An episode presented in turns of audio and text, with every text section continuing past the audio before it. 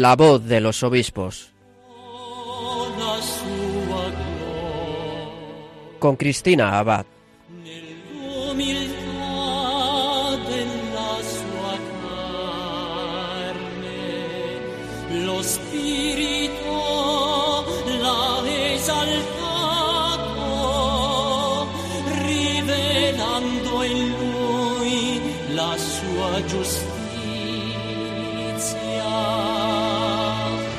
Muy buenas noches, queridos oyentes de Radio María. Bienvenidos una noche más a la voz de los obispos.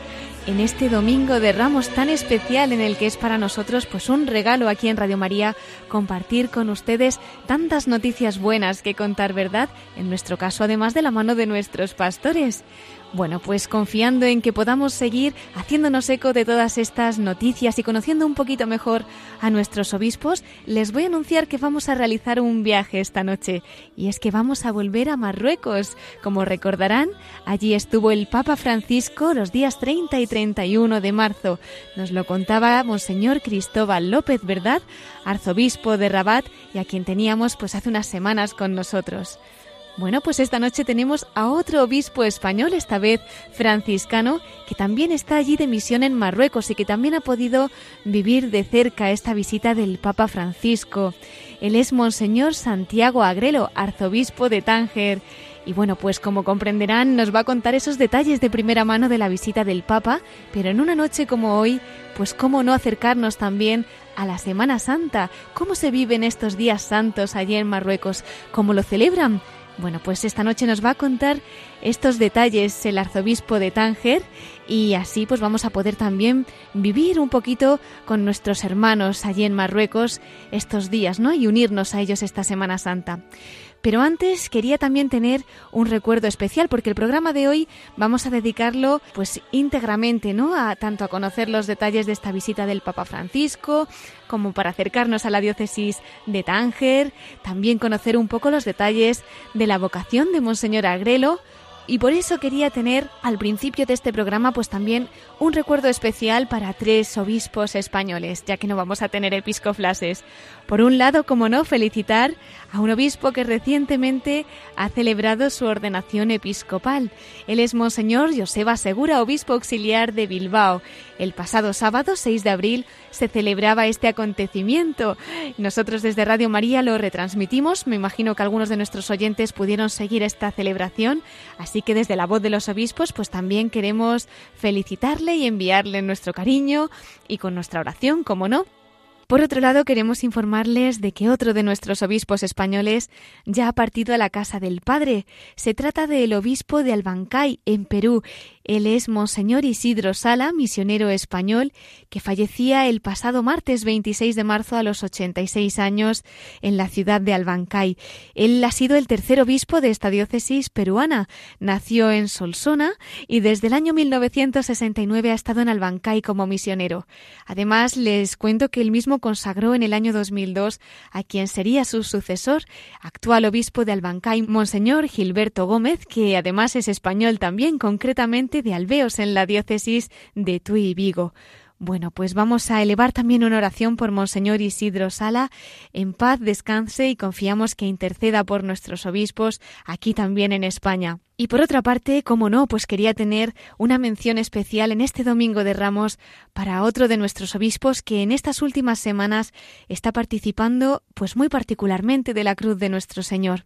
Me estoy refiriendo al obispo de Alcalá de Henares, Monseñor Juan Antonio Reichpla, quien como muchos saben pues está siendo víctima de acusaciones en estas noticias falsas que, que se han publicado ¿no? y que han provocado amenazas incluso la profanación de la Catedral de Alcalá cuando irrumpieron en ella unos manifestantes ¿no? pidiendo la expulsión de su obispo. Y bueno, les comento, como muchos sabrán, que la respuesta que ha tenido Monseñor Richpla ha sido en todo momento la de un pastor que, como Jesús, ha perdonado y perdona a cuantos le están haciendo daño y también ha pedido que recen por él, para que él pueda dar su vida por este rebaño que Dios le ha encomendado y nos decía que si es necesario hasta el martirio. Así lo decía él mismo en esa vigilia que tenía lugar el sábado 6 de abril, cuando los fieles de Alcalá de Henares se reunieron en la catedral para apoyar, para dar gracias y también para orar junto a su pastor. Quizá algunos de ustedes pudieron escuchar en persona la homilía de Monseñor Juan Antonio Reichpla en esa misa que presidía allí en la catedral y otros a lo mejor pues lo han podido seguir a través de las redes sociales. Una valiente homilía que nos ha hecho mucho bien a todos los que hemos podido escucharla, ¿no? Esas entrañas de pastor que en todo momento pues quiere defender la libertad de sus hijos y dar la vida por sus ovejas. Pero mejor que le escuchemos a él mismo. Vamos a recordar algunas de sus palabras al comenzar esta homilía. Aquí venimos a rezar y a darle gracias al Señor y por mi parte para dar un testimonio a los sacerdotes y particularmente a los seminaristas de que el pastor en los momentos de dificultad no abandona nunca su rebaño. Son las palabras de Monseñor Juan Antonio Reichpla, obispo de Alcalá de Henares, como decíamos en esa homilía que presidía en ese acto en la Catedral de Alcalá de Henares el sábado 6 de abril. Y ya que estamos en la voz de los obispos, recordamos que durante la asamblea plenaria también los obispos de España, la Conferencia Episcopal Española, manifestaron su apoyo y su afecto a Monseñor Juan Antonio Reichpla en estos días de asamblea plenaria. Concretamente, como recordaba también don Juan Antonio Reich en esta homilía, aquel jueves 4 de abril en el que el mundo entero se unía en oración, en ese rosario mundial que desde Fátima se extendía por toda la tierra pidiendo por la paz en el mundo. Monseñor Reichpla quiso expresar también su particular agradecimiento a sus hermanos obispos. Vamos a recordar también esas palabras. Empecé diciéndoles, queridos hermanos obispos, no pido nada para mi persona. Yo rezo con vosotros los salmos y digo siempre, solo en Dios descansa mi alma, no en la conferencia episcopal. Mi descanso, ayer, hoy y siempre lo espero, es Dios. Pero están dañando a nuestros hijos. Están dañando una misión de la Iglesia como son los centros de orientación familiar, donde acude libremente cualquier persona. Y esto no lo podemos consentir. No se trata en ningún momento de ir contra nadie, pero sí de salvaguardar la libertad de la Iglesia de salvaguardar la libertad religiosa y de empeñarnos, si es necesario, hasta el martirio, por servir a aquellos que sufren y esperan una palabra de esperanza de nosotros los pastores de la Iglesia. No los podemos abandonar. Eran las palabras del obispo de Alcalá de Henares, Monseñor Juan Antonio Reichpla, en esa misa que presidía junto a sus feligreses que le expresaban su cariño y su afecto en estos momentos, pues más difíciles, ¿no? Pero como él decía, solo en Dios descansa su alma, esa es su esperanza y nosotros queremos agradecerle el gesto que ha tenido también de defendernos a nosotros, sus hijos, como pastor, y de iluminar los caminos de tantas personas que sufren en su corazón y que en estos centros de orientación familiar, en la voz de sus obispos, de sus sacerdotes, de quienes les quieren, pues encuentran esa esperanza y como el mismo don Juan Antonio Reich decía en su homilía, pues a Dios que restaura el corazón, que restaura todas las heridas del alma y que puede abrir caminos en el mar. Bueno, pues nos unimos de todo corazón a sus intenciones, se lo confiamos a la Virgen María y también pedimos a la Virgen que nos acompañe durante esta emisión, en este viaje que vamos a hacer ahora hasta Marruecos para llegar a Tánger, donde nos espera su arzobispo, Monseñor Santiago Agrelo, y así acercarnos también a Jesús a través de sus palabras en este Domingo de Ramos.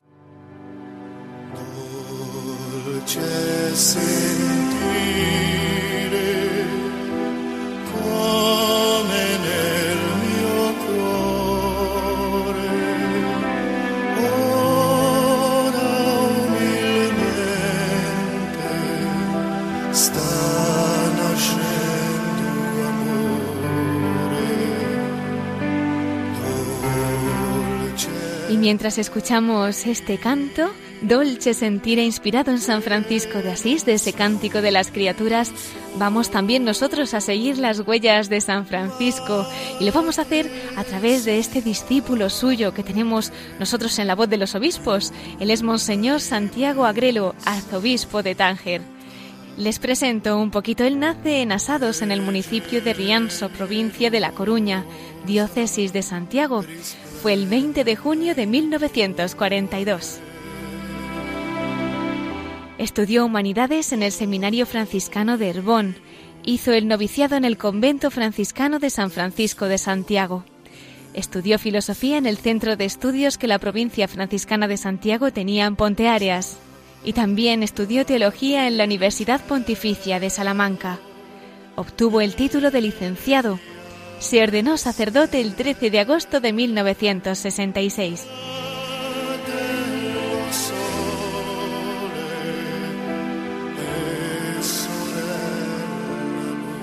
Completó los estudios de teología con la especialización en liturgia en el Pontificio Ateneo Anselmiano de Roma. Durante el curso 1969 al 70 estuvo destinado como director espiritual en el Colegio de Herbón. En 1970 se incorpora como profesor de liturgia al Pontificio Ateneo Antoniano de Roma. Allí obtuvo en 1975 el título de doctor en Sagrada Teología. Permanecerá en la ciudad eterna hasta el verano de 1986, año en que regresa a España por haber sido nombrado vicario provincial de la provincia franciscana de Santiago. Desde 1986 hasta el 2004 desempeñó el cargo de secretario provincial de la provincia franciscana de Santiago. Fue profesor en el Instituto Teológico Compostelano.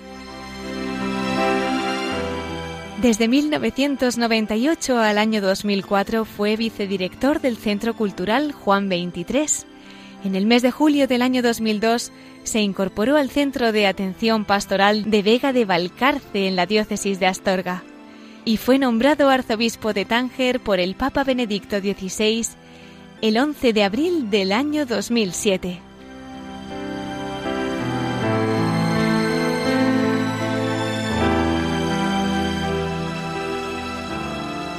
Bueno, y después de esta presentación vamos a dar la bienvenida al arzobispo de Tánger, Monseñor Santiago Agrelo. Muy buenas noches, don Santiago. Buenas noches. Bueno, es un honor tenerle con nosotros en la voz de los obispos en este domingo tan especial, Domingo de Ramos, una fecha tan significativa. como no vamos a reservar también un espacio para que nos hable de cómo celebran allí la Semana Santa? Pero antes teníamos pendiente y además nuestros oyentes están esperándolo porque llevamos anunciándolo mucho tiempo, pues que nos hable de esa visita que han tenido con el Papa Francisco en Marruecos tan recientemente, en apenas dos semanas, cuando el Santo Padre pues acudía allí a visitarles el 30 y el 31 de marzo. Y bueno, pues estamos deseosos, don Santiago, de que nos comente cómo ha ido esa visita, cómo ha sido este encuentro con el pontífice. A ver, os puedo contar algunas cosas que seguramente no encontraréis en ningún, en ningún relato por ahí. Para empezar, yo me, me desplacé de Tánger eh, a Rabat el día 30 y cuando llego a Rabat me doy cuenta que no llevo ni pectoral ni anillo. Estoy tan acostumbrado a andar sin ellos, pues que hmm. ese día que lo necesitaba para presentarme decentemente delante del Papa, como mandan los cánones, pues me encontré con que no, tuve que pedir prestado. Luego, en el primer acto, eh, llovió aquí en Marruecos se estaba pidiendo la lluvia, se estaban haciendo rogativas en las mezquitas de hacía tiempo, había sequía y nada más llegar el Papa al aeropuerto empezó a caer el agua, pues como, como una bendición del cielo, ¿verdad? El primer regalo. claro, pero los que estábamos en la explanada de la Torre Hassan esperando para recibir allí al Papa, estábamos al descubierto, con lo cual yo en un cuarto de hora estaba empapado. ¡Ay, pobre! y como, como tengo problemas de pulmón, y yo no me puedo quedar aquí bañado durante horas esperando al Papa, así que tuve que salir, retirarme y ya me marché directamente a la sede de Cáritas, donde tenía que recibir al Papa para el encuentro con los emigrantes. Allí sequé la ropa en un radiador eléctrico durante, durante varias horas y allí esperé la llegada del Papa. Mi primer encuentro con el Papa fue en, en la sede de Cáritas mm, con los emigrantes. Yo era el encargado de saludar al Papa, así que nos dimos un abrazo a la puerta de Cáritas y luego ya fue todo un acto muy entrañable con los, con los emigrantes allí, eh, muy entrañable, con unos niños de eran eran del asilo desde de, cuando yo digo el asilo dándole sentido a la palabra en italiano que es donde están los niños pequeñitos los que todavía no comenzaron la escuela elemental verdad no sé cómo se llama en castellano. Dónde van los niños antes de empezar a la guardería. a la guardería sí la guardería. parecían niños de guardería sí. pero una una delicia. Y claro el Papa tuvo un discurso sobre la responsabilidad que tenemos todos frente a la emigración, frente a los eh, miles, millones de personas que están en los caminos de la emigración, yo creo que es un, un discurso llamado a golpear las conciencias y, a cambiar las políticas. En ese sentido fue muy importante. ¿Cuáles son los puntos principales en los que basó ese discurso el Papa Francisco, don bueno, Santiago? Él, siempre, siempre los centra en, sus cuatro palabras, solo que las desarrolla cada vez. Eh, poniendo acentos y matices donde, donde hay que ponerlos según las circunstancias. Las cuatro palabras que son acoger, eh, promover, proteger antes, promover eh, y luego el insertar en, la, en la realidad de, de, las naciones a donde los emigrantes llegan. Pero él llama, él llama la atención sobre eh, la, la injusticia que supone cerrar los caminos a estos eh, a estos eh, chicos, hombres, mujeres y niños que lo, lo, que andan buscando es simplemente una salida hacia un futuro mejor, ¿verdad? Claro. Me imagino, don Santiago, que habría personas de muchísimas nacionalidades, ¿no? ¿Cómo acogieron al Papa y más los niños? Me los estoy imaginando este abrazados a, él. En, este encuentro, en este encuentro eran, era un como el espacio es de Cáritas es muy reducido en Rabat, pues eh, era un grupito muy reducido de personas. Entonces estaba el séquito del Papa y yo creo que entre eh, eh, gente de Cáritas y, y emigrantes, un, grupo de unas 50 personas. Fue en ese sentido, digamos, un, encuentro muy íntimo, muy familiar y muy, y muy discreto. Entonces, eh, cantaron o danzaron estos eh, cinco niños, cantó una, una chica subsahariana, una voz preciosa y una capacidad interpretativa preciosa, te llega al alma aquel canto al final de, la entrevista. Y dio su testimonio un emigrante eh, africano que había salido eh, de su país, había llegado a Marruecos eh, en, unas condiciones muy lamentables, había sido acogido por un sacerdote de, la Iglesia Católica que lo acompañó luego en todo ya la tramitación para regular su situación en Marruecos, buscar trabajo y estas cosas. Fue un testimonio muy sentido eh, y dado, claro, por un protagonista directo del drama de la inmigración delante del Papa, ¿verdad? Hmm. Sí. Así es, realmente cuando vemos esas historias, ¿no? Esos testimonios vivos, pues llegan al corazón. Y me alegro que también a través de Radio María, pues nuestros oyentes puedan unirse a esa realidad y encomendarles también allí a todos los que están pasando por ello, ¿no? Ya que estamos tocando este tema un poquito más social, quizá nos pueda comentar algo de esa visita que hizo el Papa Francisco al Centro Rural de Servicios Sociales de Témara, también con niños, me parece. Claro, es, la, cuestión de, ese encuentro, yo, yo me muero de envidia. claro, pero fue una cosa absolutamente privada de las hijas de la caridad, porque el, centro de, de Temara es un, centro que lo llevan solo tres hijas de la caridad, imagínate, tres. Yo creo que debieron de, caer sobre Temara ese día todas las hijas de la caridad que trabajan en Marruecos, que son, son muchas y muchas otras venidas de España. claro, para, para, ellas, para ellas es también un reconocimiento que me emocionó yo, así que imagínate lo que habrán sentido ellas en ese momento. Eh, entonces, eh, fue un grupito muy reducido de personas, sí, yo no, tampoco estuve allí, no, no, y, esta vez no fue porque lloviese, es porque no podía estar, estaba previsto solo que era, era algo para ellos, así que me tocó tener envidia y no más.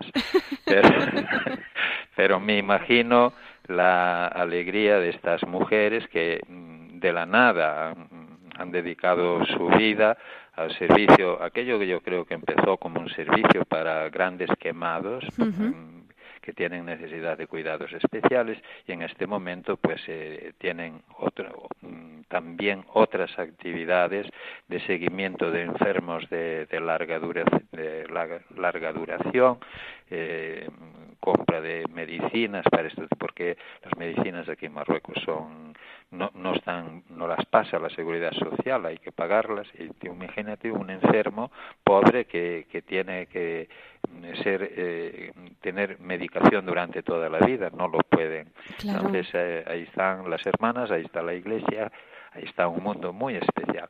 En España conviene que se sepa que la, la, Iglesia en Marruecos goza de un prestigio enorme, tiene una enorme presencia mm, dentro de la sociedad y es una presencia que está hecha, en este caso son las hijas de la caridad, pero hazte la idea de que en mi diócesis yo creo que los institutos eh, femeninos presentes en la diócesis en este momento deben ser 13 o 14 que es muchísimo para, para una diócesis eh, que, que, apenas tiene dos, dos mil cristianos. Mm, sí, sí, Entonces, y eso, pues, eh, son las religiosas y los religiosos los que de, de alguna manera dan el rostro de esta iglesia. Gente yo se lo oía a alguien, dice, dale eh, un paraguas a una monja en un desierto y al cabo de año te ha levantado un hospital. y ahí se cumple, ¿no? sí, sí, sí, sí, es así, es así. Entonces, eh, yo personalmente estoy muy orgulloso de esta de esta iglesia en la que los religiosos, las religiosas, en fin, han, han conseguido hacerse realmente significativos dentro de la vida de la sociedad, precisamente por el regalo de sus vidas, no es por otra cosa, son vidas regaladas puestas al servicio de los pobres y es una es un ejercicio de evangelización formidable. Yo cuando, cuando los, mis hermanos obispos pasan por Tánger, o vienen grupos de voluntarios que pasan centenares y miles de voluntarios al cabo del año pasan por aquí por Tánger, pues pasan todos por las misioneras de la caridad, las de Madre Teresa, o por los franciscanos de Cruz Blanca, o por las adoratrices o también por las carmelitas que son contemplativas y como contemplativas desempeñan aquí un papel fundamental en esta tienen este Carmelo allí también. Sí tengo Carmelo en Tanjo un Carmelo precioso con, diez hermanas con diez hermanas diez hermanas están. Sí sí ¿Y vocaciones de allí también, don Santiago? No, son de el, el, Carmelo de las de las diez son nueve nacionalidades distintas. ¿eh? ¡Qué bendición, madre mía! Catolicidad total. Pentecostés, yo digo, si no fuese Pentecostés sería la Torre de Babel, pero es, es Pentecostés. Sí. Qué pulmón para su diócesis y bueno, para todo el mundo, ¿verdad? Para todo el mundo. Esa oración de las contemplativas. Bueno, ya lo decía el Papa, ¿no? Pues oasis de misericordia allí también en Marruecos. Él hablaba de esa cultura de la misericordia especialmente esos días, ¿no? En, este, en ese sentido, eh, digamos que hay, hay una sintonía muy grande, muy grande entre el discurso eh, habitual del Papa Francisco y la vida de esta iglesia. Hay una sintonía muy grande. Esta iglesia yo que era así ya antes de que llegase el Papa Francisco a, eh, a Roma, ¿verdad? La iglesia es así desde, desde siempre. Es, una, es un, sacramento de misericordia entre los musulmanes, un sacramento de, de servicio, de entrega, de, de compromiso con los pequeños, con los que nada tienen. Esta mañana cuando regresaba de misa, encuentras ya a la puerta del obispado mucha gente esperando para, para ser atendidos en Cáritas, ¿verdad? Y eso para la Iglesia es una riqueza inmensa, es una riqueza. Es saber que la gente acude a ti mm, eh, cuando tiene necesidad. Eh, eso lleva dentro un mensaje enorme, no es simplemente venir a buscar una ayuda, es, eh, significa una confianza en que tú se la vas a dar, en hmm. que tú estás ahí de alguna manera para ellos y que tú les vas a escuchar y que tú les vas a acompañar. Hmm. Sí. escuchándole me vienen a la cabeza esas palabras de San Vicente de Paul, ¿no? Dice, solo por tu amor perdonarán los pobres el pan que les das, ¿no? Sí, sí, sí, sí, sí. La, escudilla, eso lo, cito muchas veces yo, la escudilla de sopa que les das, ámalos tanto que te perdonen. Qué bonito. Pues realmente, don Santiago, escucharles un testimonio impresionante, ¿no? Como nos no, se hablé, no, se hablé del encuentro del Papa con los religiosos y con la Iglesia. Pues le iba a preguntar por eso, así que somos todo oídos. Cuéntenos, don Santiago. el, encuentro fue en la catedral de, Rabat. y bueno, allí estaban no sé si todos los que actualmente hay en Marruecos, pero ciertamente la, mayoría estaban, estaban allí presentes.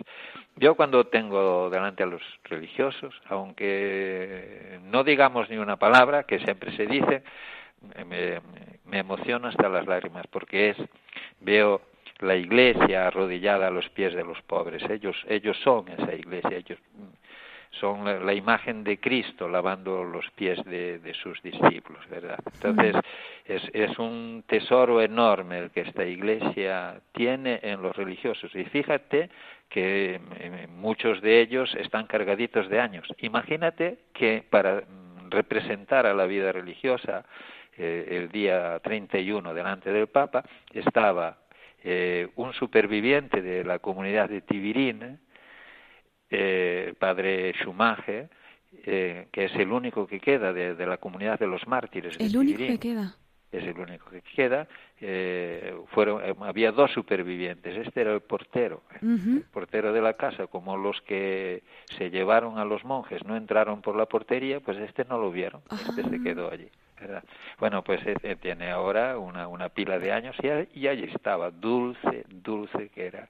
Te lo comías, te lo comías en, su, en su sencillez y cargada de años. Y a su lado estaba Sor Cecilia, que es una hija de la, eh, eh, de la caridad, que tiene 97 años y es la decana de las religiosas de, de, los, de todos los religiosos. Con 97 años. Exacto. Entonces, para representar la vida religiosa de alguna manera allí delante del Papa, pues estaban estos, estos dos cargaditos de años es muy significativo, de hecho, para la, para la, vida religiosa no es la fuerza que tienes, sino el amor que tienes, es el amor que das, hmm. y es así, no, no, no, no, sirve ser joven, ni significa nada ser adulto, ser viejo, significa la capacidad de amar que has tenido siempre y que, y que permanece en el corazón.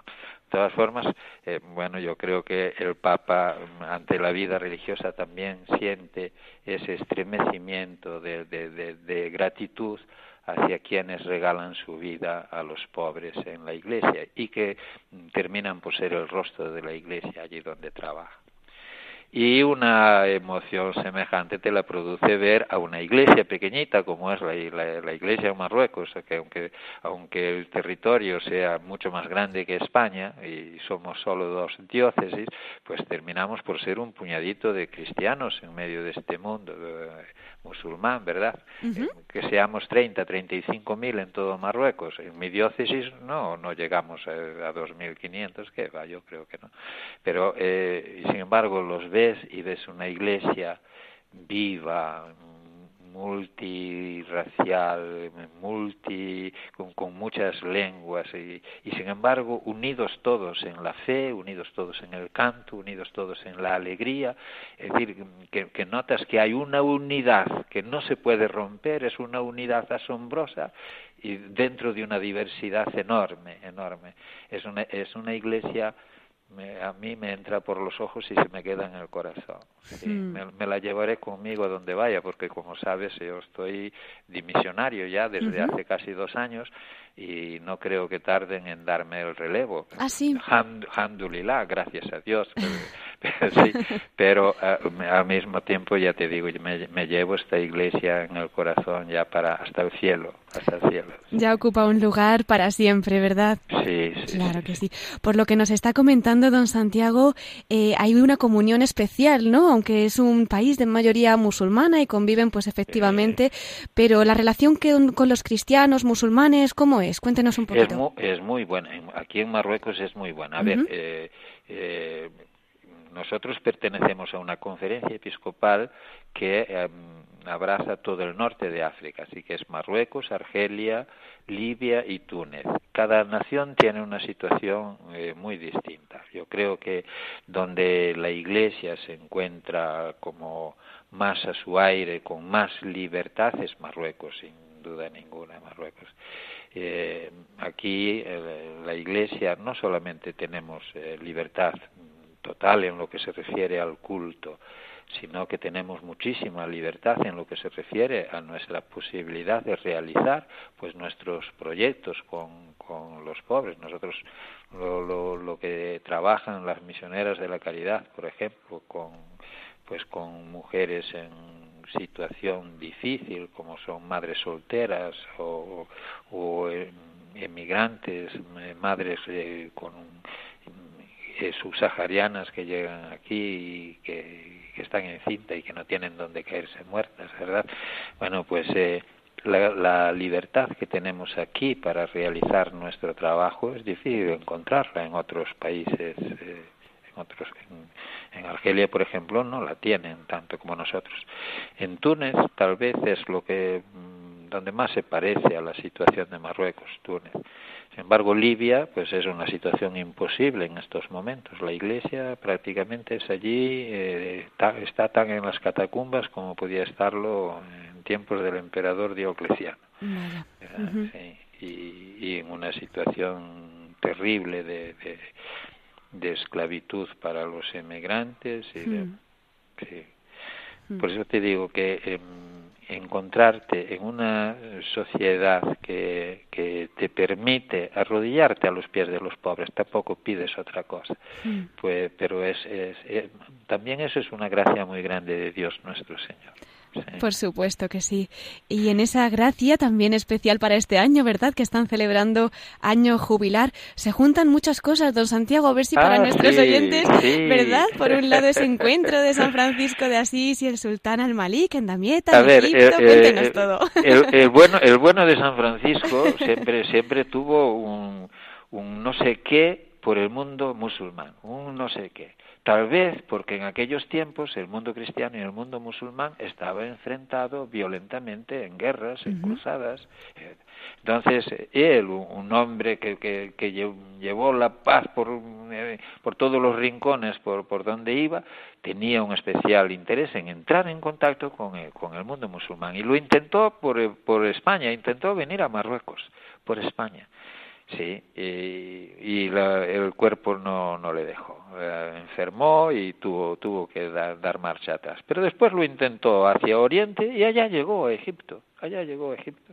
Ese, estamos en el octavo centenario del encuentro uh -huh. con, el, con el sultán eh, en Damieta de Egipto. Uh -huh. Y ese encuentro, yo, seguramente que está rodeado de, de, mucho de leyenda, incluso se habla de la, la leyenda, habla de la conversión del sultán al cristianismo, pero yo creo que eso entra en el género de la, de la leyenda, de las cosas hermosas que se dicen para resaltar la figura del santo. Pero lo que no es leyenda es el encuentro, lo que no es leyenda, bueno, igual a San Francisco le, le, zurraron antes de que llegase delante del sultán. Los guardias uh -huh. seguramente que no andaban con muchos.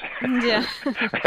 Pero el hecho es que llegó delante del sultán, que le habló y que el sultán quedó admirado de, las, de la sencillez de aquel, de aquel hombre. Se encontró delante de las narices con un loco perdido, solo que era un loco eh, del Evangelio, ¿verdad? Eso es. Y, y, eso lo entiende todo el mundo. Te encuentras con uno, dice, este, con este podemos caminar tranquilamente al lado, que este, este es gente de fiar. Uh -huh. y, y eso sí que se estableció ya desde entonces una relación que se mantiene hasta hoy entre, entre el mundo musulmán y el mundo franciscano. Siempre hemos estado entre musulmanes y, y salvo algunos eh, momentos de malentendidos particulares, siempre hemos estado bien entre los musulmanes. Aquí en Marruecos, pues también estamos desde el siglo XIII, desde que se fundó la orden, desde que vinieron los primeros frailes que fueron martirizados en Marrakech. Y yo, yo, digo, pues es natural que les cortaran la cabeza porque se metieron en la mezquita a decirle a la gente que estaban muy equivocados.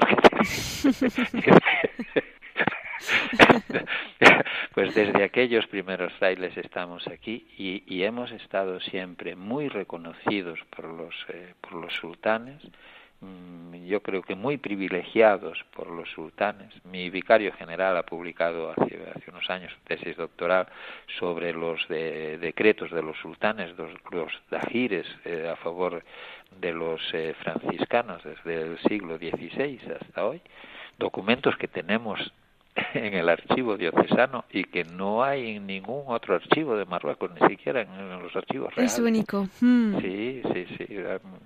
Ha sido una cuando se publicaron estos dajires eh, pues ha sido una sorpresa aquí para, para todos en Marruecos, sí. Desde luego.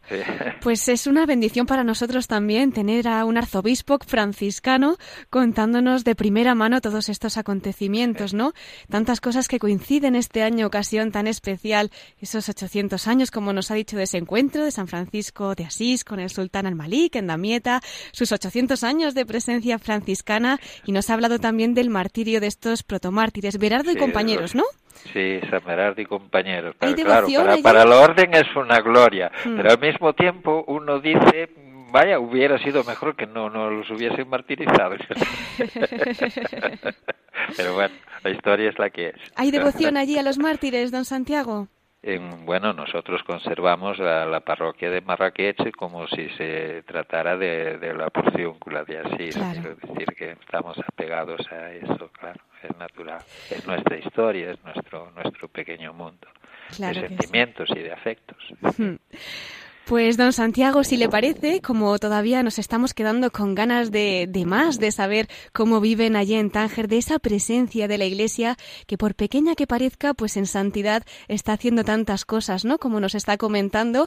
Y en un domingo como hoy, pues cómo no hablar de la Semana Santa. Entonces vamos a dejar que nuestros oyentes mediten un poco, pues todo lo que nos ha comentado de estos días de encuentro con el Papa Francisco, de este año jubilar, del que nosotros también podemos participar espiritualmente unirnos, rezar por ustedes. Vamos a dejar que la música un poco pues nos ayude a meditar y volvemos enseguida con usted para que nos siga comentando pues todos estos tesoros que está compartiendo con nosotros. Con mucho gusto. Pues enseguida volvemos con Monseñor Santiago Agrelo, arzobispo de Tánger. Que se quiebre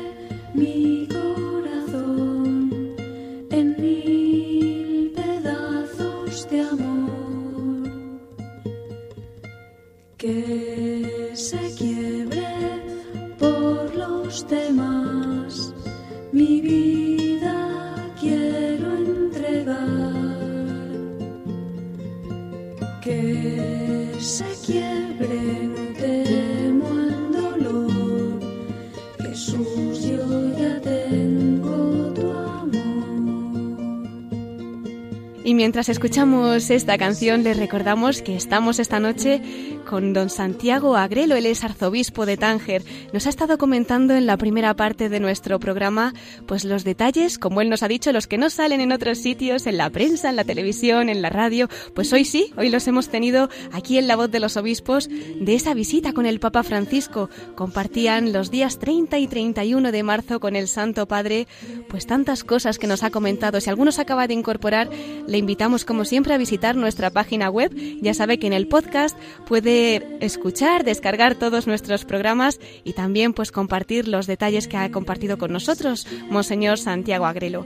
Continuamos ahora con él porque nos va a hablar de la archidiócesis que pastorea. Él es franciscano.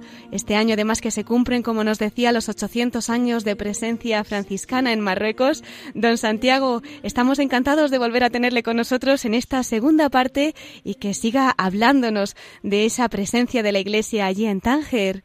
Bueno, eh, Tánger es una, es una diócesis pequeñita. En territorio no se puede decir que sea pequeña, es más o menos como Galicia, más o menos como Galicia, solo que es una franja a lo largo de toda la costa norte de Marruecos, va desde Larache hasta Nador, cerca de, al lado de Melilla. Entonces, de oriente a occidente de esta franja serán unos 500 kilómetros, calculo yo.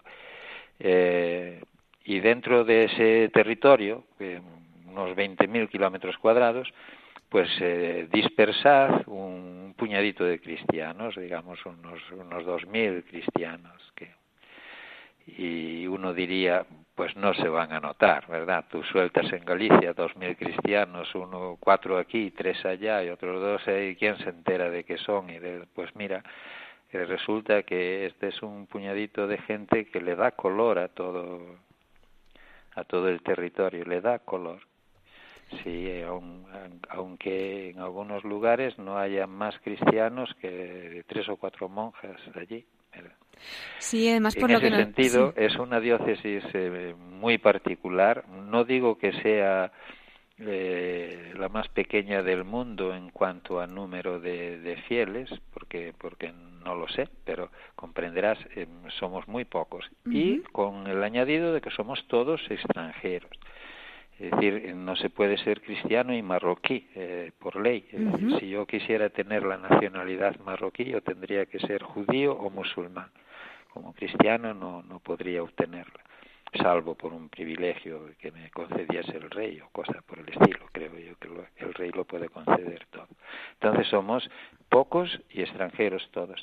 Y dentro de esta categoría de extranjeros, que tradicionalmente en esta diócesis la, la presencia mayor era de cristianos españoles, ahora eso se está cambiando y, y el, el próximo obispo necesitará hablar español todavía, pero tendrá que vérselas con el francés y con el inglés y, posiblemente también con el árabe, en cuanto que la comunidad cristiana ahora está eh, eh, muy coloreada de negro digo, sí, claro, claro. Es, es, es, una, es una bendición. Son comunidades jóvenes, pero son comunidades muy marcadas por la presencia de los emigrantes. Entonces ya se hace, los emigrantes son normalmente francófonos o anglófonos y eso hay que tenerlo en cuenta ya para el futuro, tenerlo muy en cuenta. Y esto me, esto me lleva a sugerir, ya, porque estoy, estoy hablando para España más que para Marruecos, pues la importancia que puede tener en el futuro de las iglesias en España la presencia de, de subsaharianos, la presencia de africanos, son chicos y una fe enorme. No sabes cuántas veces me dicen, Padre, rezamos por usted, rezamos por usted, ¿cómo está de salud? Ellos preocupados por mi salud, ¿verdad? Pero para decirte, rezan, rezan, los ves en la, en la catedral, con los brazos extendidos, postrados delante del Santísimo, postrados delante de la Virgen. Qué impresionante. Eh, sí, eso es, es una, una, fe muy grande y yo creo que ese para la Iglesia en España es un patrimonio de futuro. Claro. un patrimonio de futuro. Por supuesto. ¿Y los sacerdotes, don Santiago? ¿Cuenta con sacerdotes que puedan un poquito pues, ayudarle pues, en su misión? Pues como la comunidad, todos extranjeros, natural. Imagínate, aquí en el obispado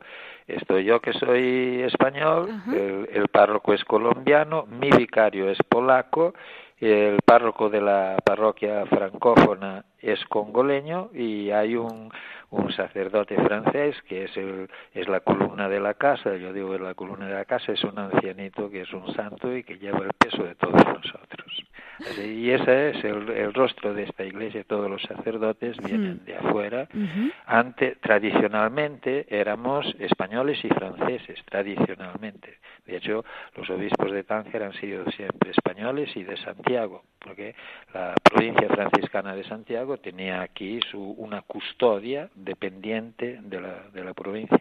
Todo eso se ha terminado porque las provincias españolas no están en condiciones ya de, de mantener una misión como esta. Entonces, ahora la iglesia de Tánger está confiada a la orden en general ya la de la de Rabate ya tiene sacerdotes fide y donum procedentes de muchos países de África y de Europa. Sí.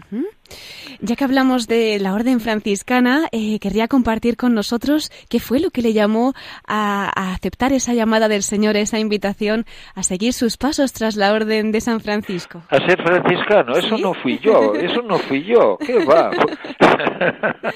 eh, yo entré en el seminario eh, menor franciscano con ¿Sí? 11 años. Uh -huh. Y ya no volví a salir, ni para ir de vacaciones. ¿En serio? En serio, porque en aquellos tiempos entrabas en, en, el seminario y no había vacaciones. En aquellos tiempos no había vacaciones, uh -huh. nada en el año. Entrabas allí y ya era para quedarte.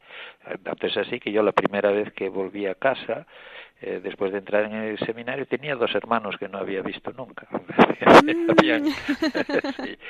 Pero para decir, yo fui llevado al seminario, yo me crié con mis abuelos paternos, no con mis padres, y, y cuando mm, a los 11 años eh, mi, mi, abuelo soltó un día delante de una terciaria franciscana, dice, a este rapaz hay no que encerrar.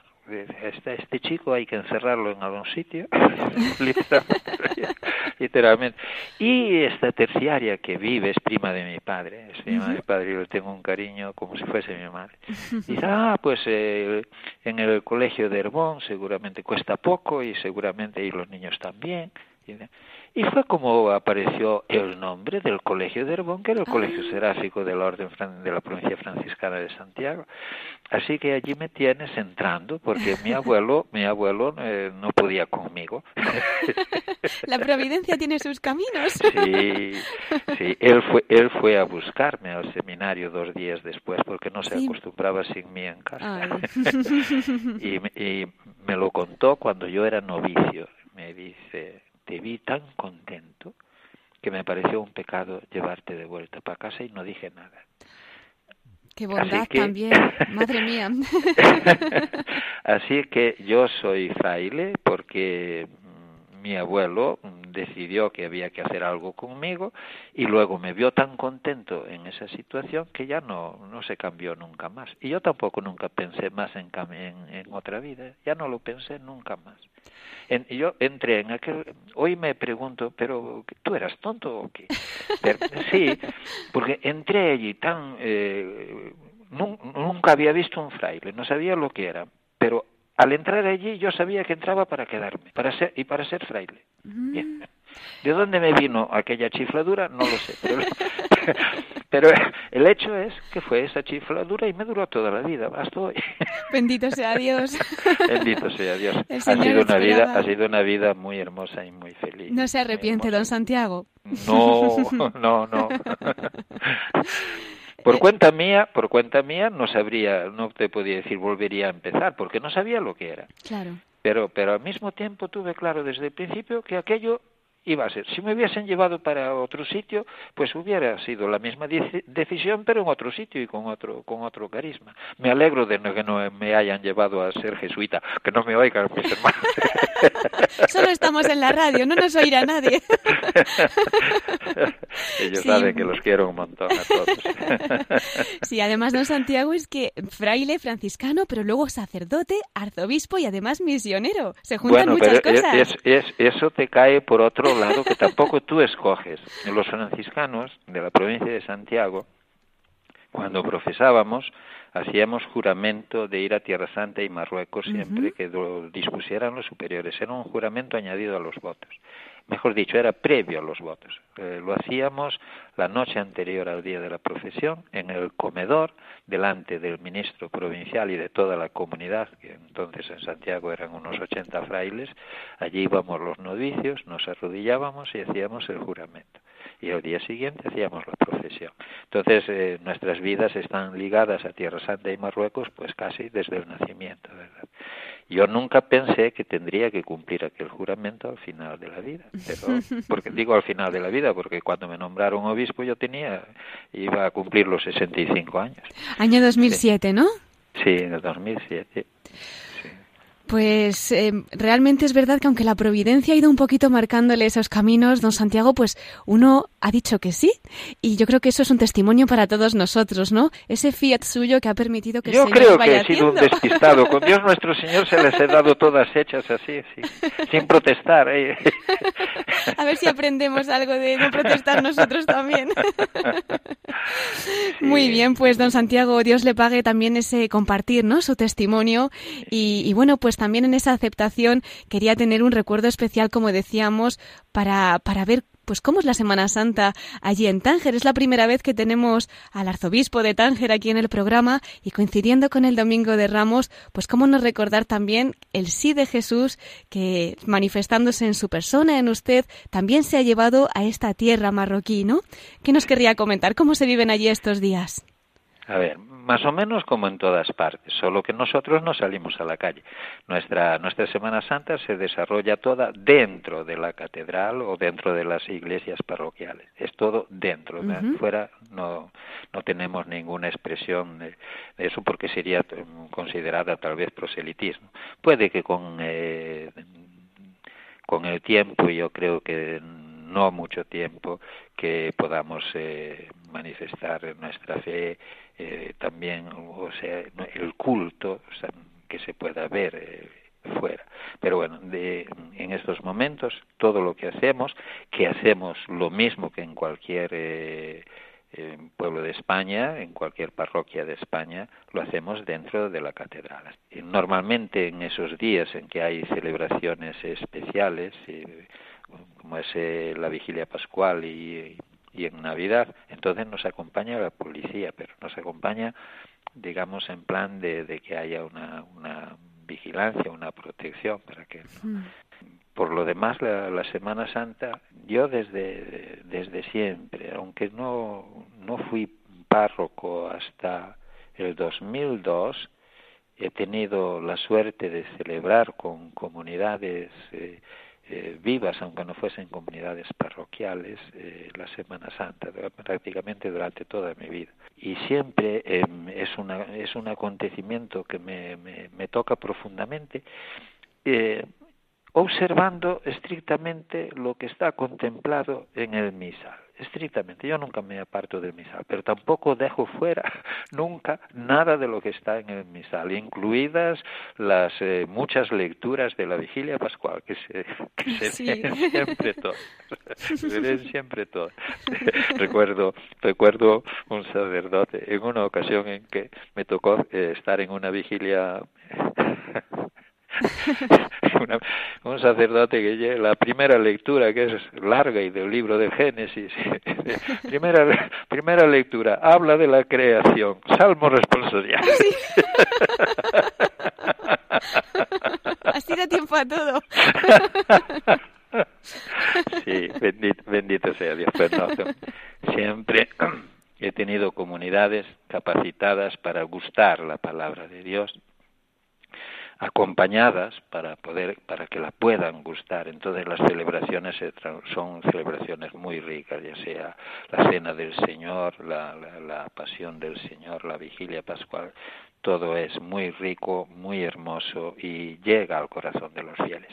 Ahora aquí en Tánger eh, tenemos como una celebración que para mí es entrañable, probablemente este año será la última vez que la, que la pueda hacer, porque espero que me que se haga efectiva mi renuncia antes de la próxima, de la Pascua del otro año, ¿verdad? Eh, pero eh, es la misa crismal. Mm. La misa crismal tiene un encanto muy particular y aquí es un día que aprovechamos por una parte para convocar a toda la comunidad eclesial a esa celebración es una celebración muy hermosa, muy significativa, se bendicen los, eh, y se consagran el, el, crisma y los aceites que utilizamos para las celebraciones sacramentales y al mismo tiempo es un día que aprovecho para tener conmigo a todos los sacerdotes de la diócesis, comen con el obispo, es un día de fiesta, de encuentro, de comunicación, eh, muy hermoso. Sí. Pues nos unimos nosotros también desde aquí de todo corazón en estos días santos que nos deparan, pues a toda su archidiócesis, don Santiago. Estaremos allí también encomendando a sus sacerdotes, a sus monjitas, a toda su archidiócesis. Y cómo no, pues siempre con María es mejor, ¿verdad? De la mano de la Virgen. Por eso también. Siempre es mejor con Siempre. Por eso quería invitarle también ya en estos últimos minutos a participar en esta última sección de nuestro programa, La voz de los obispos desde el corazón de María. Seguro, don Santiago, que con esa devoción tan especial que además tienen ustedes los franciscanos a la Inmaculada, pues puede compartir con nosotros alguna anécdota o vivencia especial que lleve en el corazón y que nos acerque también a nosotros a la Virgen. Bueno, pues recordar que la Inmaculada es la patrona de esta diócesis. Mm, También. Sí, sí, es la patrona de Dios. Y la, las vidrieras de la catedral, la, eh, en la vidriera central, en el presbiterio, es una representación muy hermosa de la, de la Inmaculada en la vidriera. ¡Uy, qué bonito! Y, y en el, el, rosetón de la fachada principal es una representación de la Virgen con el niño eh, en, en, el rosetón. Uh -huh. y, y, es también muy hermosa, pone Mater Dei. Madre de Dios. Y los rosetones del, del, del, crucero están dedicados también a la Virgen. Uno pone Ave María y el otro pone Gracia Plena. Pero ya puestos a, a contar a, a, alguna anécdota, pues eh, digamos que yo a la Virgen es, la tengo encargada de contarle a Jesús eh, alguna mentira para que se la crea. a ver, si si, yo eh, le digo, Jesús te quiero, pues eh, es una mentira y no cuela, ¿verdad? Y no cuela. Entonces, entonces le digo a ella que se lo diga a él. Dice, oye, dile, dile que le quiero. Lo que no sé es si ella le dice, Santiago dice que te quiere, o si ella dice, oye, que Santiago te quiere. Es, ya, ya cómo le cuenta la mentira, no lo sé. Es cosa suya. Pero yo sé que por ese lado seguramente que cuela. Seguro, está en las mejores manos de Santiago. Vamos a copiar ese sistema, ¿eh? Es muy práctico, es muy Sí. práctico. Sí, sí, sí. Es verdad, María, que no le dirá a Jesús, ¿verdad? Como madre todo lo va a mejorar, así que nos lo vamos a apropiar ese consejito y vamos a hacerlo también nuestro. Seguimos su camino, don Santiago. Sí. Pues ha sido realmente un honor, un privilegio y un regalo tenerle con nosotros esta noche, don Santiago, compartiendo tantas Gracias a cosas. vosotros, gracias a vosotros por estar ahí ayudando a todos a, a creer y a amar, sí, y a tener esperanza. Gracias a vosotros. Nos acogemos a sus oraciones, don Santiago. ¿Nos da una bendición para terminar? Sí, el Señor, la de San Francisco, ese, Muy bien. el Señor os bendiga y os guarde, os muestre su rostro, tenga misericordia de vosotros, os mire benignamente y os conceda la paz.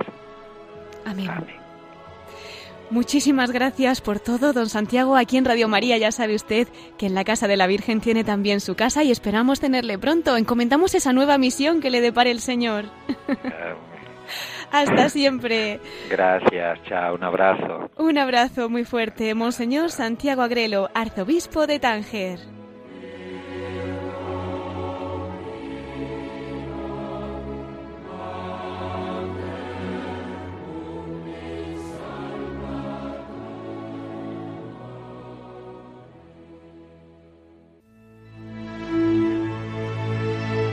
Y el tiempo ha pasado rapidísimo, queridos oyentes, nos tenemos que despedir ya.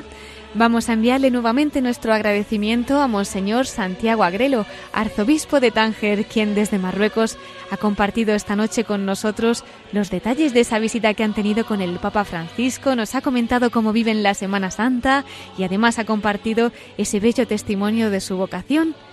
Le enviamos también un abrazo a Miquel Bordas, nuestro colaborador. Esta noche no ha podido estar con nosotros desde nuestros estudios, pero bien sé yo que está pendiente de todo y aquí en la producción del programa.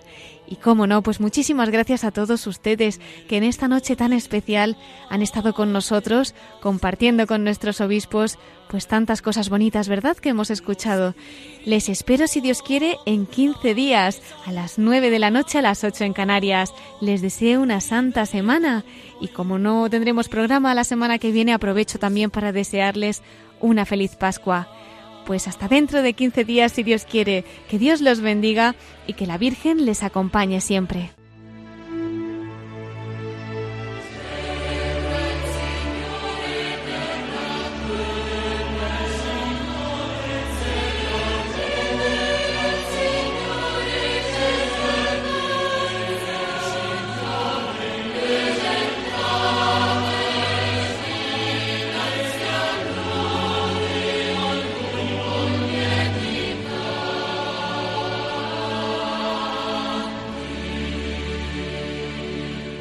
Han escuchado la voz de los obispos